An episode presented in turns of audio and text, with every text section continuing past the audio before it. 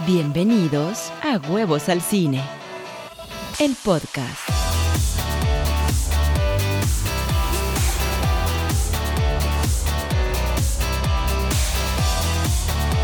Hola, ¿cómo están? Bienvenidos a Huevos al Cine, el podcast.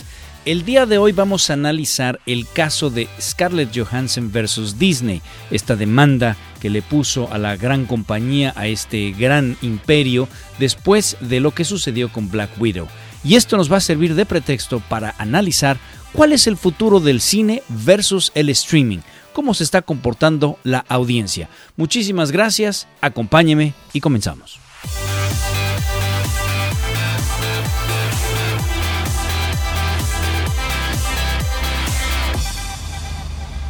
Un gusto saludarles de nuevo después de un tiempo que estuve un tanto separado de los podcasts y el día de hoy les quiero platicar un dato eh, personal que me da muchísimo gusto. Soy el muy, muy orgulloso abuelo de siete perritos schnauzers.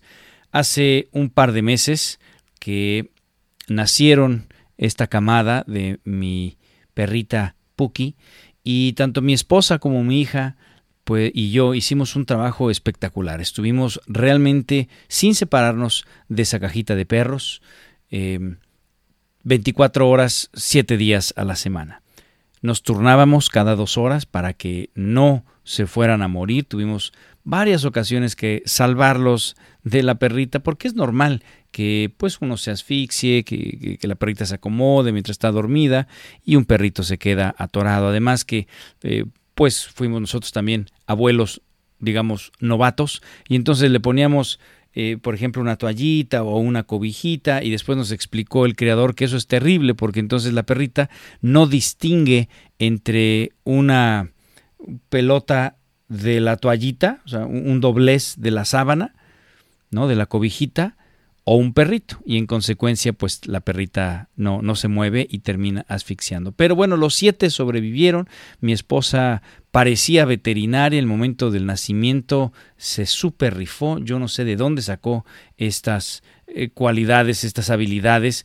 Eh, entiendo que se preparó, entiendo que, que, habló mucho con el creador, que estuvo viendo videos, que, que, realmente estudió para poder asistir a la perrita en ese momento, pero pareciera que tuviera la práctica del mundo. Cortaba cordones umbilicales, este, abría las bolsitas, bueno, a un perrito que nació sin respirar, respirar lo hizo respirar. Le, metió inmediatamente uno de estos goteros para sacar moquitos de, bebés humanos. Bueno, y con eso logró que el perrito respirara. Realmente estuve impactado por todo el trabajo que hizo, mi profunda admiración para mi esposa en ese sentido. Y bueno, pues la verdad es que estuvo fantástica la experiencia, muy difícil, por, por semanas no dormimos, fue pesado, por supuesto, e, eventualmente, pues con todo lo que que, conlleva. Hay que desparasitarlos, ayudarlos al destete. Eh, vienen eh, donde tienes que ayudarlos a que se paren, a que caminen, a que aprendan a beber agua, a que aprendan a comer. Una cantidad de cosas que nos robó muchísimo tiempo, pero al mismo tiempo lo disfruté enormemente. O sea, estoy muy contento y muy satisfecho. Y los siete perritos ya se van esta semana. Ayer fui a despedirme de ellos porque llegó un momento de la crianza que ya requerían de tal equipo que ya se los entregamos al creador, ya podían separarse de la mamá y entonces hacia las últimas semanas se los entregamos al creador ya para que eh, no tuviéramos que comprar dicho equipo jaulas especiales con doble fondo, precisamente para que todos los excrementos y demás pues cayeran y no se embarraran ellos, en fin, una cantidad de cosas, ¿no? El corralito para que pudieran jugar, e, etcétera, cosas que si no eres un creador no tiene ningún sentido que lo compres. Y entonces, bueno, ya las últimas semanas se los dimos y los perritos ya se van. Ayer me fui a despedir de ellos, casi lloro, ¿no? Porque la verdad es que me encariñé muchísimo con todos ellos, fue fue un momento, hablé con cada uno, les pusimos nombres a cada uno, ¿no? Entonces estaba Naomi, estaba la ballenita, estaba el ratoncito, Osito, Osita, Moradito, este, estaba Don X también, y, y bueno, fue, fue una muy bonita experiencia, muy bonita experiencia, la recordaré siempre, pero no la vuelvo a vivir, no la vuelvo a experimentar, fue muy pesado. En fin, Bueno, ya ven que siempre empiezo los podcasts con un, con un detalle personal para que conozcan un poquito más de mi vida. Y hoy vamos a platicar de esta circunstancia que está sucediendo entre Scarlett Johansson y Disney. Resulta que Scarlett termina demandando a la compañía que recordemos tiene un nuevo CEO a la cabeza, que es el señor Bob Chapek, el sucesor de Bob Iger, y bueno, pues esta demanda viene después que el equipo de Scarlett Johansson intentó acercarse a la compañía, a Disney, para aclarar la situación, para llegar a un nuevo acuerdo y no lo lograron. Esto habla terrible de Disney. No es la primera vez que escuchamos de escándalos a, partir de que está este nuevo CEO, esta nueva administración. Ya hemos escuchado que pues se han enemistado con ciertos talentos, con los mismos productores importantes que tiene Disney, como por ejemplo el señor Kevin Feige, que es la cabeza de Marvel, se ha, no quiero decir enemistado, pero ha tenido sus roces con estos eh, productores que son importantes, de hecho, son los más importantes. Tendríamos que estar de acuerdo que si a alguien no debes de enojar, pues es a la gallina que te está poniendo tus huevos de oro.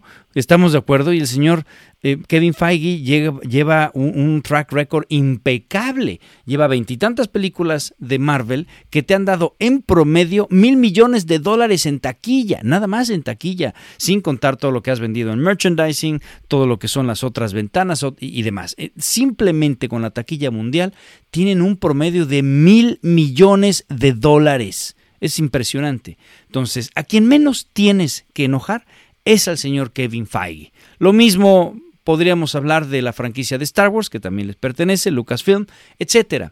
Y entonces hemos sabido que el señor Bob Chapek ha tenido muchos problemas con los ejecutivos, que el énfasis ha salido de los creadores, ¿no? De estos productores eh, creativos, como, vuelvo a lo mismo, Kevin Feige o en el caso de Lucasfilm, eh, Kathleen Kennedy, ha, retirado la confianza, el énfasis en los productores creativos y la ha puesto ahora en los ejecutivos. Esta es la nueva administración, la nueva visión. Bob Iger había puesto todo el énfasis en los creadores, en los directores, productores y demás. Ahí estaba el énfasis y les había dado pues cierta libertad. Bob Chapek desde el principio fue muy claro en que iba a regresar el poder a los ejecutivos. Y esto es un gran problema, porque es una visión totalmente empresarial, totalmente de negocio, y que no están concentrados en el producto en sí. Para que Disney y Marvel tenga el éxito que tiene, se les olvida a estas personas que lo primero y lo más importante es una buena película una película que entretenga, que tenga buenos personajes, que esté bien hecha. ¿Me explico? No quieren regresar a lo que era antes Marvel o DC, por el amor de Dios. No. Realmente Kevin Feige es el productor más exitoso de, de, yo creo que del mundo, de cualquier franquicia. No hay ningún otro productor que tenga el mismo track record y una franquicia tan exitosa. ¿Me explico? Y eso fue gracias a que Bob Iger le dio la libertad y el énfasis eh, en, el creador, en los creadores. Y entonces Kevin Feige pudo escoger gente muy talentosa, algunos directores famosos, por supuesto, como Kenneth Branagh, que hizo Thor, pero otros eh, eh, que son no tan famosos, que no han sido tan famosos, ¿sí? Acuérdense, la directora de Avengers acaba de ganar el Oscar, pero cuando le dieron Avengers, no era nadie, no tenía el mismo track record. Me explico que, que, que tenía, insisto, Kenneth Branagh, ¿no? O eh, Favreau, por ejemplo, que fue para, para Iron Man 1 con lo que empezó todo. No tenían ese track record. Y así ha sido un buen experimento y ha logrado cosas maravillosas Kevin Feige. Bueno, pues sabemos que Kevin Feige ahora está muy enojado con Bob Chapek. Ahora, no nada más por lo que había sucedido, por, por, esta, por este retiro de el énfasis en los creadores, sino ahora también por la situación con eh, la señorita Scarlett Johansson. ¿Qué pasó? A ver, para darles un poco de contexto. Recordemos que todos los talentos van a tener un bono dependiendo del box office, es decir, de la taquilla, del, del desempeño que tenga la película en taquilla. La pandemia orilló a los estudios a darle mucho énfasis a sus sistemas de streaming, por evidentes razones porque ahora la gente pues no iba a poder ir al cine. Y entonces vino un boom de los sistemas de streaming. Ahora todos los estudios tienen un sistema de streaming, excepto Sony, pero bueno, tiene ahí un contrato con Netflix, pero todos han puesto un énfasis importante en Disney Plus, Paramount Plus, eh, Peacock de Universal, este, pantalla, eh, Hulu, etcétera, etcétera, etcétera. ¿Sí?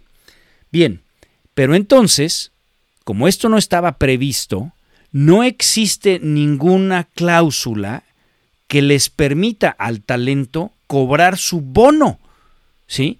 Si tú ya no vas a sacar tu película en cines, óyeme, y entonces mi bono ¿De, qué estamos hablando? ¿Cómo nos arreglamos?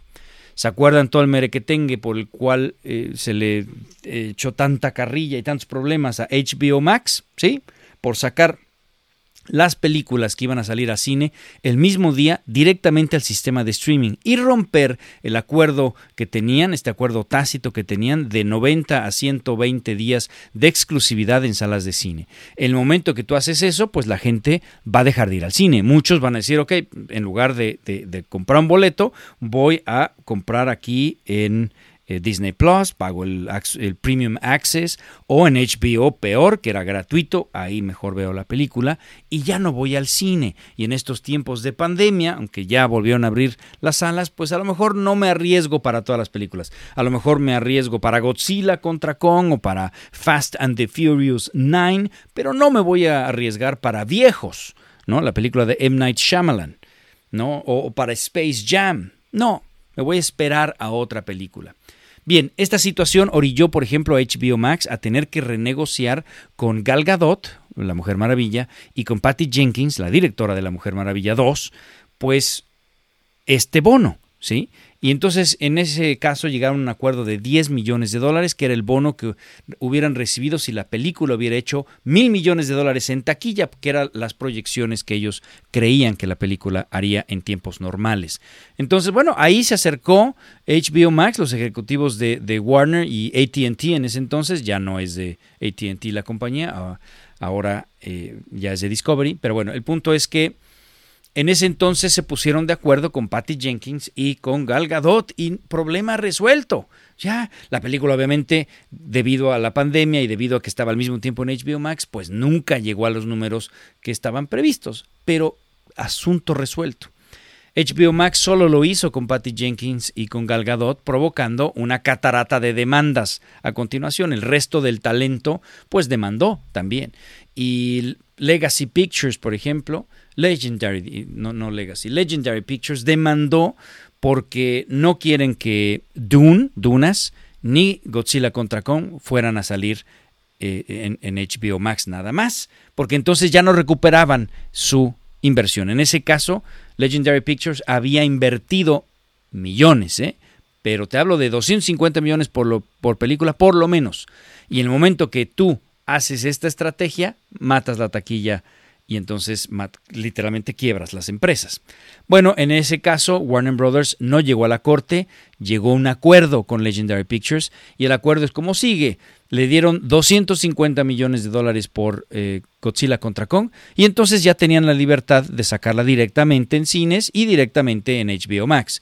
Y entonces Legendary Pictures dijo, ok, listo, perfecto, ya, ya estoy cubierto, o sea, ya, ya llegué a mi punto de equilibrio y entonces sí, todo lo que venga va a ser ganancia, venga lo acepto. Y en el caso de Dunas, a reserva de lo que suceda, pero parece que no va a salir en HBO Max, sino que va directo a salas de cine. Bien, en general todos los problemas que tuvieron con eh, los directores, productores y, y, actores que tenían que cobrar y estas casas productores que buscaban recuperar y demás, HBO Max dicen que terminó pagando mil millones de dólares para poder eh, eh, solventar todos estos problemas, estas deudas, estos problemas legales con todos los que estaban en esa situación. Bueno, pues ese antecedente debió haberle servido a Disney para hacer lo propio. No puedo creer que Disney, después de tener tanto, tanta relación con Scarlett Johansson, tanto, tanta relación y tantas películas con eh, Marvel, no haya llegado a un acuerdo con Black Widow. No puedo creerlo que hayan tenido esa falta de respeto. ¿Y este quién creen que es? Es Bob Chapek. No se mueve nada en Disney sin la autorización de Bob Chapek. Menos este tipo de cosas tan grandes, ¿me explico? Estoy seguro que los abogados en un momento dijeron, señor, si usted saca al mismo tiempo, en Premium Access si quieres, pero al mismo tiempo en salas de cine que en Disney Plus, Black Widow, está usted faltando al contrato que tiene con la señorita Scarlett Johansson, que en este caso no nada más es eh, la actriz protagónica, sino productora. Entonces, claramente había un fallo al contrato. Anuncia, sin embargo, Bob Chapek y Disney que va a ser así y no se sienta a hablar con ellos, con ella. No se sienta a hablar con, con la gente de, de, de, Scarlett Johansson. No lo puedo creer. Scarlett Johansson entonces con su equipo le, dice, Disney, ya vi tu anuncio, necesito este, hablar contigo, vamos a llegar a un acuerdo. Y no le responden y no le dan, no le dan seguimiento. Entonces Scarlett Johansson no tiene otra opción más que demandar. Pero quiero que entiendan que no nada más es por el dinero, sino por el por evitar que este gran monopolio, que este gran imperio termine haciendo lo que se le pegue la gana. Si Scarlett Johansson no demanda, entonces se queda el precedente de que pues así son las cosas. Yo me pregunto qué pasó con Emma Stone en Cruella. Cruella le pasó lo mismo, salió en salas de cine y salió al mismo tiempo en Premium Access. Y entiendo que Emma Stone ahora está por demandar también a Disney, pero quiere decir que eh, Emma Stone no iba a demandar, no iba a demandar, que ella optó por no meterse en problemas con Disney y estaba entonces sentándose el, el precedente de que así iban a ser las cosas, que Disney puede hacer lo que quiera, ¿me explico? Que puede romper los contratos y que aunque tú quieras eh, decirle, oye Disney, espérame, aquí me estás faltando, Disney, si no quiere hablar contigo, entonces no, no, no pasa nada. Eso me parecía terrible. Scarlett Johansson dice, no, yo sí quiero hablar, yo soy productora y soy eh, la actriz, y además tenemos 17 películas en las que yo salgo, y además eh, son N número de años y no sé cuánto, me explico. Entonces no puede ser que Disney no se siente.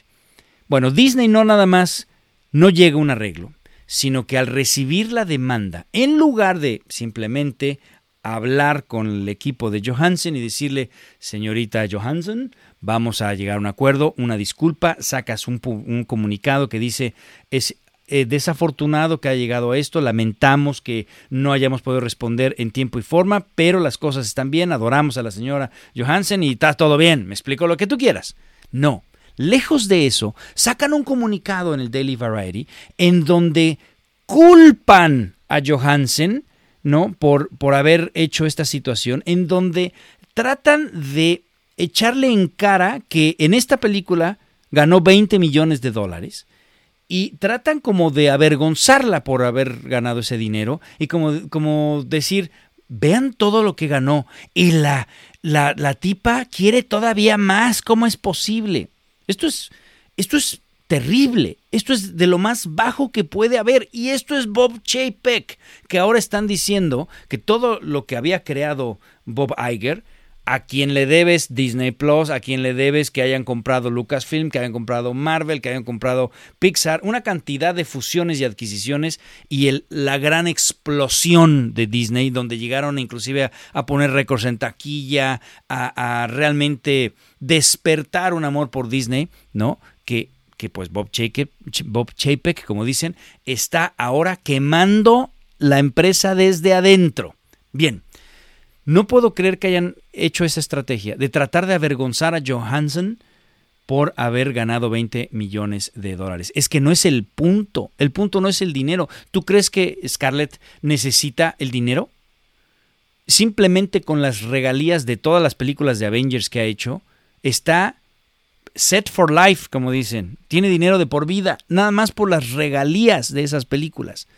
Es, es multimillonaria la señora. Su fortuna eh, realmente asciende a muchísimos millones de dólares. Seguramente tiene fondos, inversiones, etcétera. No es por el dinero, es por el precedente que, que se está asentando. Si Disney se sale con la suya aquí, pues entonces, y con una película como Black Widow, pues entonces ya a nadie le van a hacer caso. Y eso no se debe de permitir. Este imperio, esta idea de Bob Chapek de decir, mira, da gracias que estás trabajando para mí, conmigo, aquí con Disney. Da gracias que te estamos haciendo tu película. Esa, ese énfasis en los ejecutivos, en la parte empresarial y no en los creadores, en los artistas, es el gran cambio y es una perdición para Disney. Bueno, pues no contentos entonces con, con, con no atender la demanda, sacan este comunicado. Es increíble. Además, este comunicado provoca una cadena de problemas. Por un lado, revelan el salario de Johansen, cosa que pues están teniendo otra falla a la parte de la confidencialidad del contrato pero además la cantidad de problemas que le metieron a Kevin Feige. Ahora Kevin Feige dice, ¿cómo? ¿Revelaste el salario que, con el que yo me puse de acuerdo con Scarlett Johansson, con su equipo? ¿Te cae? Entonces ahora puede venir, no sé, Paul Rudd a decirme, eso le pagaste a Scarlett y a mí, ¿por qué me pagaste eso? O, vaya usted a saber las estrategias de negociación de, Kevin Feige como productor. Pero ahora, al, revelarse los salarios de, de, Johansen, pues todas las demás y todos los demás van a decir, eh, yo no sé cómo está Gwyneth Paltrow, por ejemplo. A lo mejor Gwyneth Paltrow eh, la convencieron de hacerlo por 12 millones. Me lo invento, me explico. Y ahora con esto, pues Gwyneth Paltrow va a llegar con Kevin Feige y decir, espérame, ¿no? O la credibilidad. Ahora van a decir, mira Kevin, yo entiendo que tú quieras que mi siguiente película me, aseguras tú que va a salir solo en cines, pero bueno, si a Disney, a Bob Chapek se le ocurre, se le da la regalada gana, pues te brinca y te mata. ¿Y ahí qué? ¿Qué hacemos?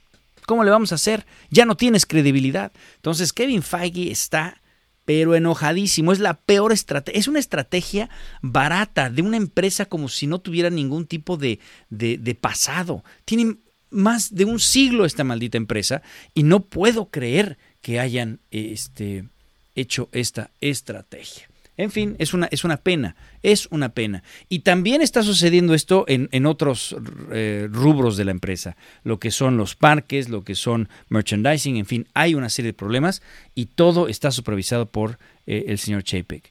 ¿A dónde va a llegar la demanda de Scarlett? Yo creo que no les va a quedar de otra más que llegar a un acuerdo con ella.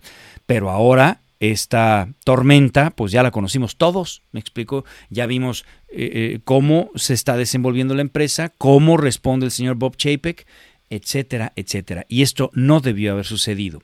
La siguiente película que también va a estar al mismo tiempo es la de Jungle Cruise, ahorita. Ya, ya salió Jungle Cruise y también está en Premium Access. Dice Disney, que es la última película que va a estar al mismo tiempo en Premium Access. Pero yo me pregunto, ¿llegaron a un acuerdo con La Roca, con, con el señor Dwayne Johnson y con Emily Blunt, por ejemplo?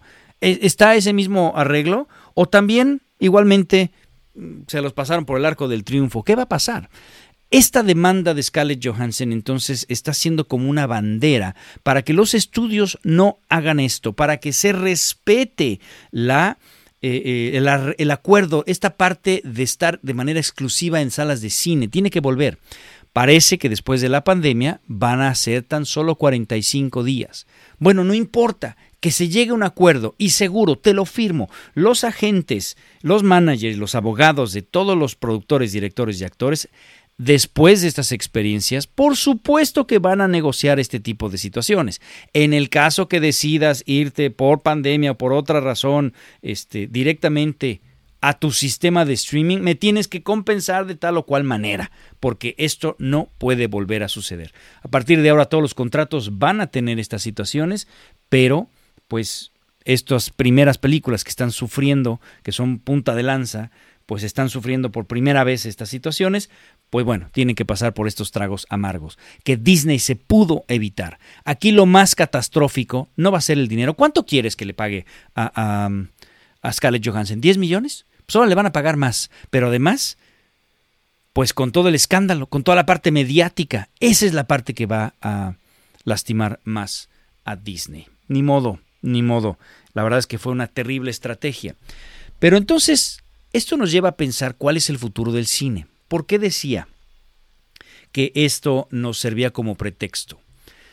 El fin de semana de apertura de Black Widow fue de 80 millones de dólares en taquilla en los Estados Unidos. Por supuesto que puso un récord para películas después de la pandemia, sí. Pero es un estreno muy bajo comparado con nosotros, las otras películas de Marvel. Black Widow además tiene la caída más estrepitosa eh, del primer fin de semana al segundo fin de semana de las películas de Marvel. Está a la par del increíble Hulk, aquella de, hace muchos años, ¿no? Está a la par con Ant-Man and the Wasp. Guardianes de la Galaxia, que ahora son una franquicia importante, pero Guardianes de la Galaxia en ese entonces nadie los conocía, no sabía ni qué era eso y se veía muy raro, ¿sí? Está a la par con, con esas películas que perdieron el primer lugar de taquilla tan solo en el segundo fin de semana, ¿sí? Igualó esos récords. Pero esto habla de qué? Pues de la audiencia. La audiencia no está yendo al cine no está yendo al cine. Hoy por hoy, Black Widow lleva en el mercado doméstico para los Estados Unidos, que es eh, Estados Unidos y Canadá, lo que ellos llaman The Domestic Market, lleva 167 millones de dólares. Internacionalmente, 176 millones de dólares. Recordemos además que aquí China no ha permitido que se estrene Black Widow por razones que solo ellos saben, ¿no?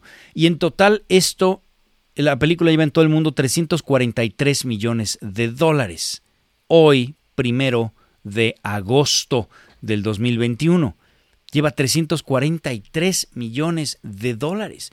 Y, y, además la película, pues ya se estrenó hace cuatro semanas en los Estados Unidos y en otras partes del mundo una semana antes. O sea, por lo menos lleva cuatro semanas en, en casi todo el mundo ya de haberse estrenado.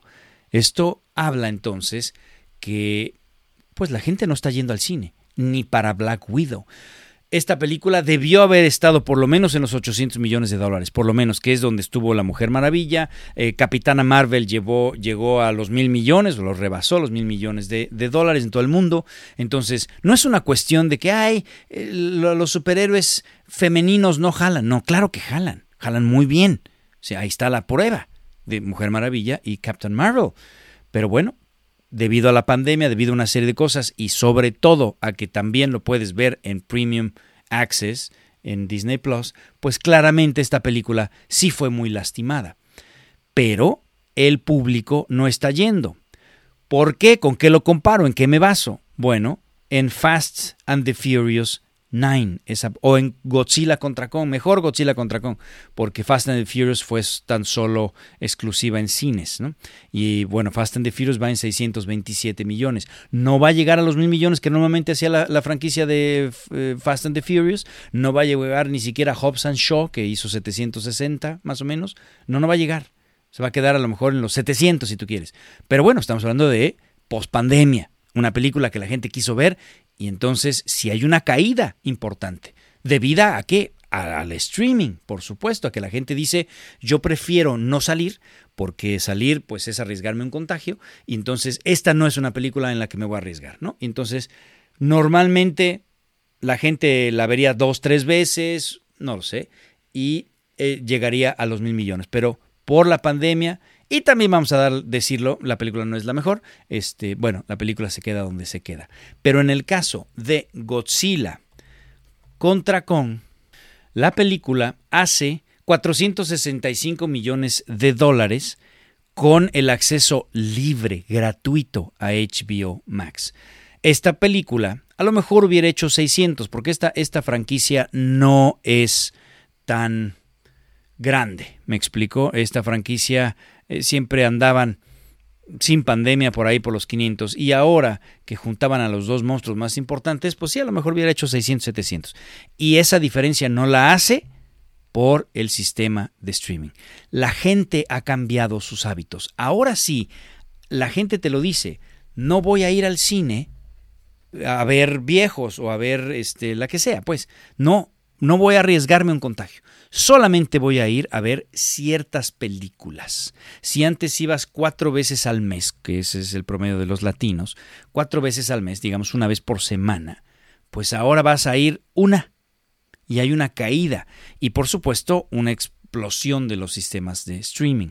Entonces, una vez más, tenemos el dato en ejemplos que el streaming se está convirtiendo en, en la principal vía para adquirir entretenimiento.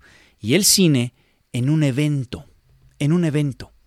¿Qué películas merecen que te arriesgues a un contagio y que vayas al cine? ¿Me explico? Pues esas que son de evento. Ya películas como Old, insisto, viejos de M. Night Shyamalan, estrenó a la mitad de lo que normalmente eh, estrena. ¿Me explico? Una película como The Jungle Cruise, que es como la grandota de Disney ahorita, bueno, estrenó con 34 millones de dólares. Esperaban entre 25 y 30 y bueno, superó un poquito las expectativas. Los críticos no la alabamos mucho, en general está en un sesenta y tanto, 63% de Rotten Tomatoes. Y la audiencia sí, la audiencia como que fue un poquito más amable con la película, le puso un cinema score de A menos. Pero bueno, la película abrió con 34. Quiero decirles que Piratas del Caribe en 2003 abrió con 47 millones de dólares en los Estados Unidos, nada más. Entonces, bueno, esa película llegó a 654 millones de dólares con un presupuesto de 140 millones de dólares. El presupuesto de esta película de The Jungle Cruise es de 200 millones de dólares. La apertura a nivel eh, global es de tan solo 60 millones de dólares en todo el mundo. Entonces, claramente aquí no va a recuperar, pero ni por error su presupuesto. No va a llegar a los 400 jamás. Se va a quedar en 250, 300, ¿no? El multiplicador por lo general, de hecho menos, ¿eh? el multiplicador eh, por lo general es tu apertura por 3 y si te va muy bien el segundo fin de semana, que es lo que termina eh, por determinar el, multiplicador, es por 4. ¿A qué me refiero? Que si el segundo fin de semana no se cae eh, lo normal, es decir, un 50, 40 y tantos por ciento, sino que se cae más, entonces, bueno, peor, tu multiplicador es menos. Si se cae menos de, de este cuarenta y tantos por ciento, 45, 50 por ciento y se termina cayendo un 30, no, bueno, entonces puede multiplicar por 4 o por 5. Pero supongamos que sea una película normal, entonces quiere decir que estos 34 lo vamos a multiplicar por, por 4 para querer darle un poquito. Entonces la película a nivel mundial va a llegar a 160, 165, 170. ¿Sí? Y, les costó 200. Acuérdense cómo es la, fórmula. En el cine primero restan por lo menos la mitad, por lo general es un 60%, se queda en las salas de cine. Ese 40% que regresa, pues no regresa a, um, Disney, sino a Buenavista, es decir, al distribuidor, que también es de Disney, pero a la compañía de distribución regresa y van a sacar sus gastos de explotación, ¿no? que es el mercadeo y, y la copia, ¿no? Entonces, pues aquí se van a quedar otros tanto, otros 150, y ya no va a regresar nada, ya no va a llegar nada. Por supuesto, imagínate, si hace 160, 170 en taquilla y se quedan con el 60% eh, las taquillas, vamos a poner el 50 porque Disney presiona mucho a las salas de cine y demás, el 50% se queda en las salas, bueno, quiere decir que te regresaron 85 millones de dólares. ¿Y cuánto fue tu explotación? 150 por lo menos. Estás perdiendo en la explotación.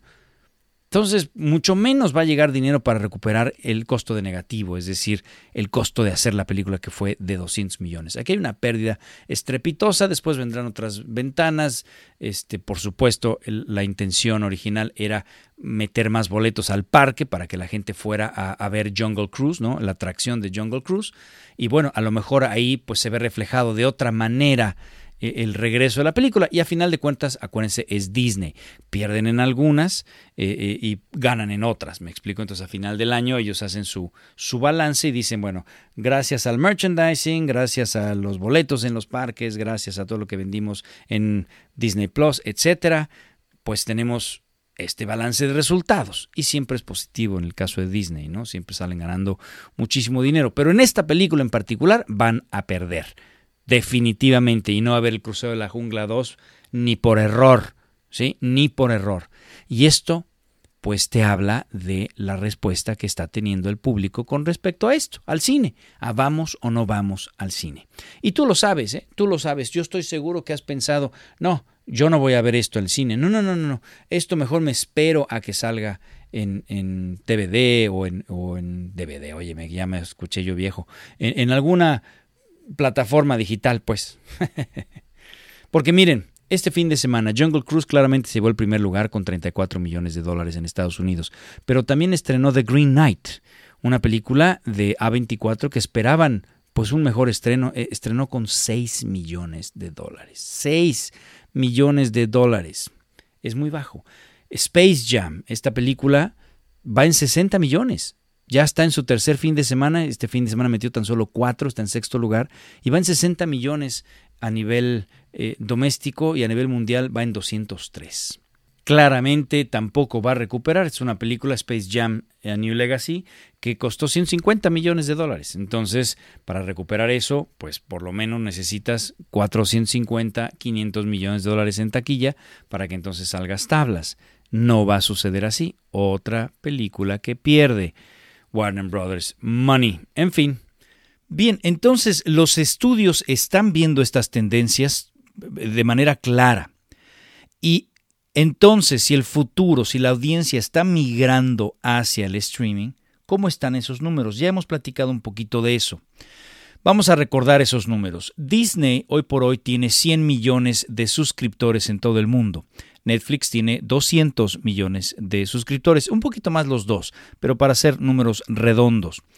Estas suscripciones les pagan mensualmente un dineral, brutal.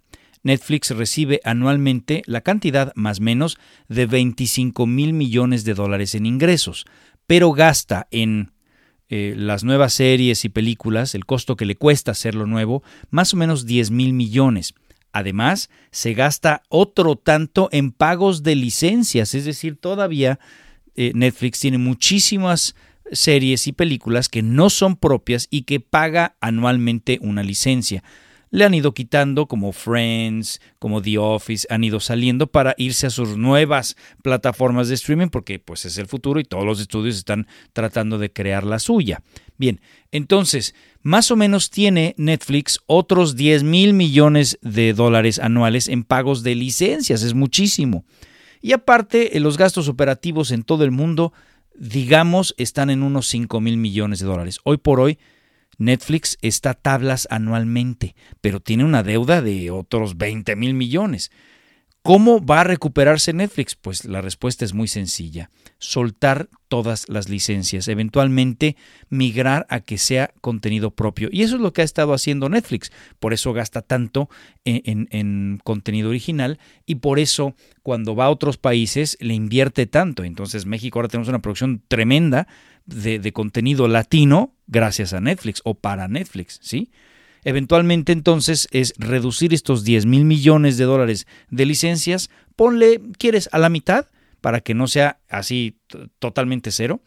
Entonces el siguiente año van a ingresar los mismos 25 mil millones, asumiendo que no tuvieran nuevos suscriptores, que también va creciendo esa parte. Pero bueno, nada más para ser reductivistas aquí, asumiendo que no crece nada Netflix y entonces tendría los mismos 25 mil millones de dólares de ingreso. Eso también sin considerar que pueden subir el costo de suscripción. Pero bueno, y ahora tienen los mismos 10 mil millones de, costo de, de gasto de producción pero ahora nada más 5 mil millones de pago de licencias, más los 5 mil millones de dólares de costo operativo, quiere decir que tienen una utilidad anual de 5 mil millones y con esto empiezan a pagar todas las deudas que tienen, ¿sí? Y en un transcurso de 5 años están del otro lado y para entonces ya subieron los suscriptores, ya subieron el costo de la membresía y ya seguramente bajaron casi a cero el pago de licencias, dando con esto uno de los negocios más redituables de, la era moderna del cine.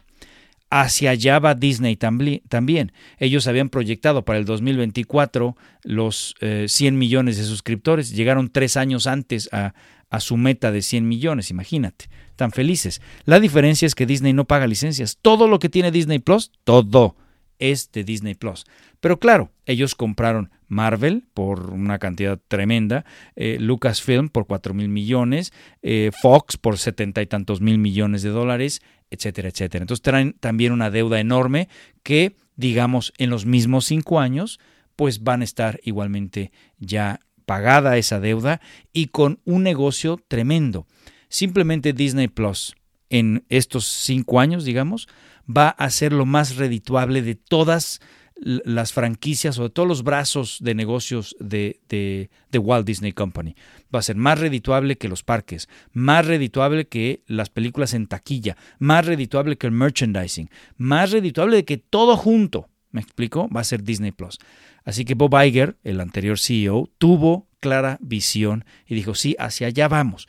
Muy bien, por eso, por eso Bob Chapek, este nuevo CEO, está haciendo lo que está haciendo. Está tratando de sentar un precedente de decir, nosotros somos los reyes y aquí nuestros chicharrones truenan y en consecuencia eh, el que tú me demandes no me importa, no me importa. Y vuelvo a lo mismo, con el énfasis en la parte empresarial, en los ejecutivos y distribuidores, y no en el talento, pues quieren sentar un precedente. Y en el momento que Scarlett demanda y sale todo este merequetengue al aire, en lugar de, de aquietar, acallar, vamos a tranquilizarnos y demás, ah, no, sacan su comunicado para desvirtuarla, me pareció terrible, terrible, y creo que hacia dónde va esta situación, bueno, pues va a que Disney va a tener que llegar a un acuerdo con Scarlett Johansson y sacar una cantidad de, situaciones promocionales en donde Bob Chapek, salga de la mano de Scarlett Johansson y darle a lo mejor la serie de televisión de, de, Black Widow o vaya usted a saber, pero algo de esa magnitud para que entonces Disney termine bien parado dentro de todo esto y por supuesto ofreciendo disculpas y demás. Y esto es muy importante porque esto va a ser el precedente de todos los demás estudios y sus sistemas de streaming hacia el futuro, en qué va a acabar. Ya sabemos, ya lo mencioné, que los abogados obviamente van a incluir ya en todos los contratos ahora estas posibilidades. No, no los van a volver a agarrar en bajada de ninguna manera. Pero bueno, aquí lo importante es ver qué es lo que hace Disney. Ojalá entre en razón el señor Bob Chapek y esto vaya para bien. O no, si el señor dice, ¿saben qué? No. Ahora me voy con todo y voy a atacarla y voy a decir cómo Emma Stone, pues yo le di ya a Cruella 2 y en consecuencia está contenta y, a, lo mismo a La Roca, Jungle Cruise. Eh, va a ser Jungle Cruise 2 y además La Roca está en otras cosas también con Disney Plus y, y demás. Y mira cómo ellos están contentos y tú no, y te voy a desvirtuar porque es la última vez que trabajo contigo, porque ya Black Widow ya es un personaje que se fue, lo que sea. Y se va encima para decir aquí que quede el precedente, que nadie me haga estas cosas porque vean cómo los destruyo, seas quien seas, no me importa cuántas nominaciones al Oscar tengas, qué tan grande seas, te voy a hacer pedazos porque Disney es Disney.